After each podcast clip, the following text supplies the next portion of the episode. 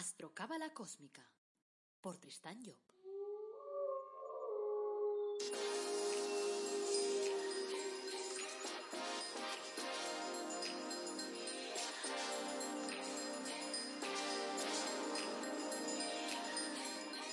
Astrocábala Cósmica, episodio 149. Te brindo una calurosa bienvenida a Astrocábala Cósmica, el programa en el que te hablamos de cábala, de astrología cabalística, de reflexiones cósmicas y lo hacemos de forma clara, directa, amena y que puedas practicar en tu vida todos los días, porque esa es la clave principal siempre. Este es el episodio 149, es lunes 9 de agosto de 2021. Esto es Reflexiones Cósmicas y hoy nos toca hablar de el efecto espejo. Interesante tema. Soy Tristán Job, tu astrólogo, cabalista y escritor cósmico, y llevo más de 30 años pues dedicado a estos temas. Y como siempre, antes de arrancar, recordarte que en mi página web tristanjob.com barra coaching tienes la posibilidad de solicitar una carta astral o una, una consulta sobre tu carta astral en el que vamos a ver diferentes cosas, pero lo principal es encontrar cuál es tu objetivo de vida y ver a ver si hay alguna cosa que tienes que aprender de más sobre ti para que las cosas te vayan bien, para que te funcionen correctamente, para que vayas en la dirección que tienes que ir. Sabiendo que todo lo que yo trabajo siempre es en positivo, nunca trabajo nada en negativo porque no está en mi ADN. También encontrarás en esa página productos de crecimiento personal que no encontrarás en ningún otro sitio del mundo mundial, como el árbol de la vida personalizado, o tus ángeles personalizados también. Además, he preparado un curso completísimo sobre astrología cabalística para que aprendas a interpretar tu carta y la de la gente que te rodea. En este curso, pues, además tendrás un soporte de dos meses gratuito para poder hacer las preguntas que quieras por si algo que no te queda, que no te queda claro. O sea que si quieres echarle un ojo al índice, por ejemplo, para ver de qué va, pues lo tienes en tristanyo.com barra astrocurso. Y ya sin más dilación, vamos al tema de hoy. Hoy nos toca trabajar sobre eh, el efecto espejo. Entonces, antes de entrar en el efecto espejo, es, es, importante comprender cómo funciona la película. Es decir, por qué nosotros necesitamos un espejo. Y es porque estamos en, una, en un universo en el cual desde casi sus inicios, o sea que al principio del todo no, porque ese, ese Adán que nos cuenta en el Génesis es hermafrodita y por lo tanto de entrada pues la historia estaba creada para que fuéramos unitarios, pero después, a partir de un cierto momento, hubo la escisión y entonces nos volvimos un universo eh, dual. Y entonces todo lo trabajamos a través de la dualidad.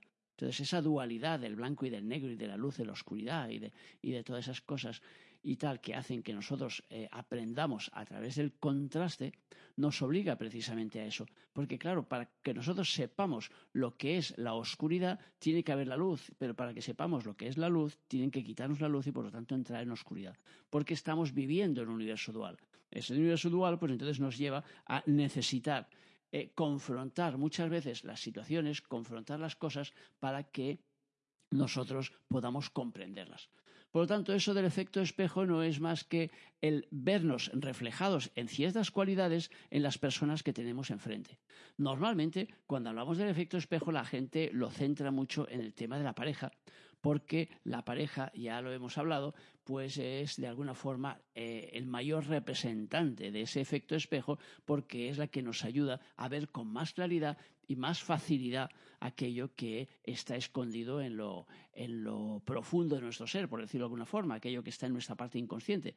Pero evidentemente este es una parte solo de la película, porque nosotros no vivimos solo a través de la pareja. Incluso hay mucha gente que no tienen pareja. Y claro, si no tienen pareja, entonces, claro, me preguntan, entonces no hay efecto espejo en mi vida, porque claro, si no tengo pareja, la pareja no me refleja nada. Digo, no, el efecto espejo no está en la pareja, sino que la pareja es un personaje principal dentro de mi realidad que me refleja aquello, pero no es el único personaje. Antes de ese personaje han habido otros que eran más importantes, como por ejemplo los padres que nos han reflejado también una realidad, nos han hecho vivir una historia determinada. Entonces, el efecto espejo básicamente es el hecho de tener a alguien enfrente que nos refleje algo que nosotros tenemos que vivir o que hemos vivido en nuestro interior. O sea, es importante separar, hay dos fases en esa historia del, espejo. Y es cuando nosotros vemos, por ejemplo, imaginemos que nosotros estamos viendo una persona que es celosa.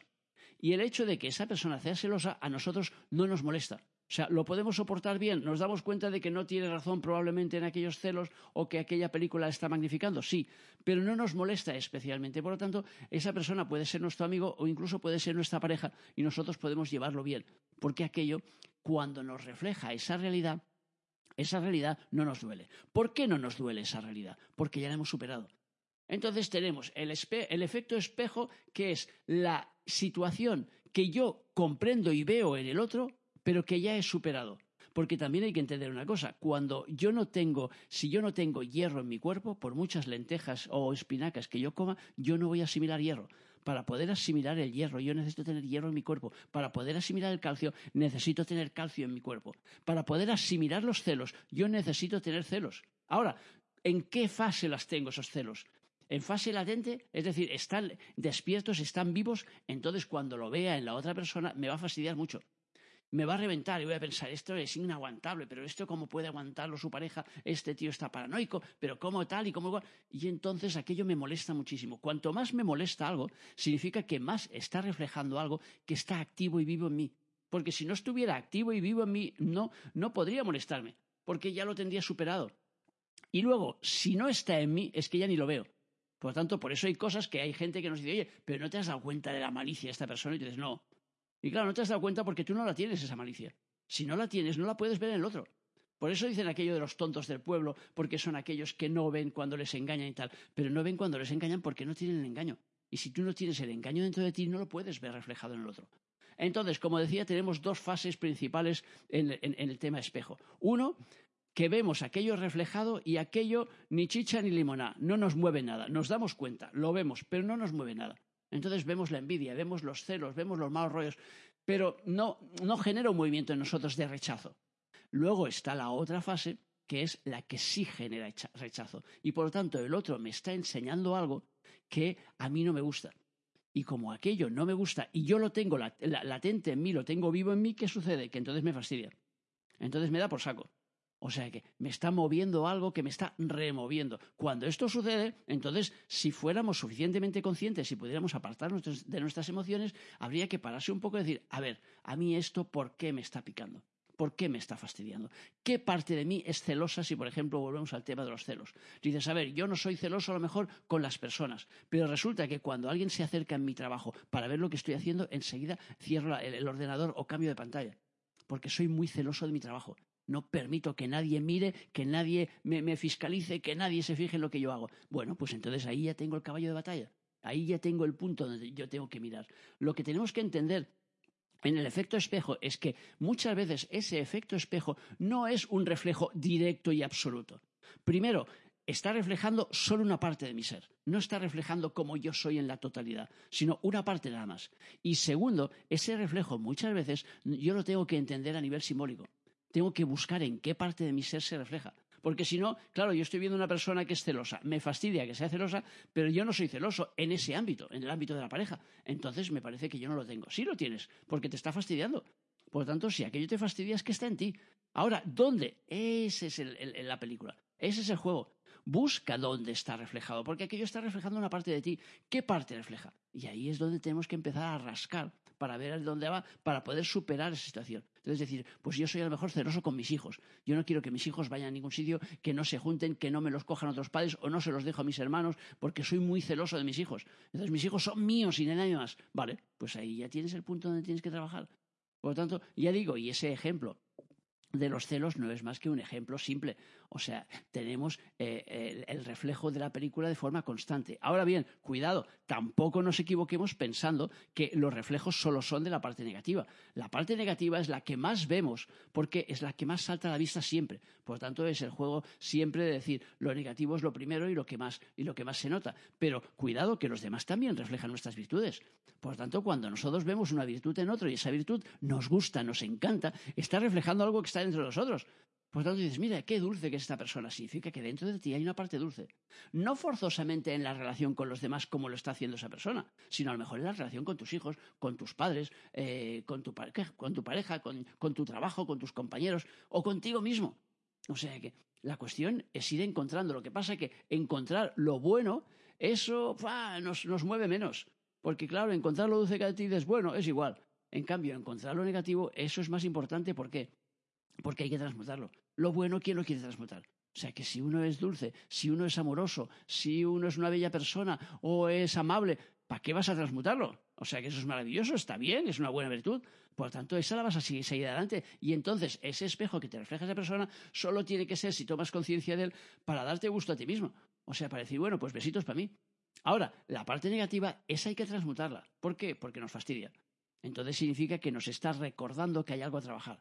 Entonces, cuando una persona está haciendo de espejo en nosotros, entonces tenemos que buscar qué parte es la que es la que tal. Y entonces eso sucede a menudo, por ejemplo, en los trabajos. O sea, me viene mucha gente que tiene problemas con compañeros de trabajo porque le están reflejando cosas que no quiere ver. Y entonces, claro, dicen, no, es que yo no soy así. Te dice, lo primero dicen, yo no soy así. No, en ese aspecto no. Eres así, en otro aspecto. Y eso es lo que a veces nos dificulta las cosas. Que si fuera, claro, todo directo y dijeras, venga, este es mala persona y yo soy mala persona, ya está, venga, arreglado. No, esto no va así.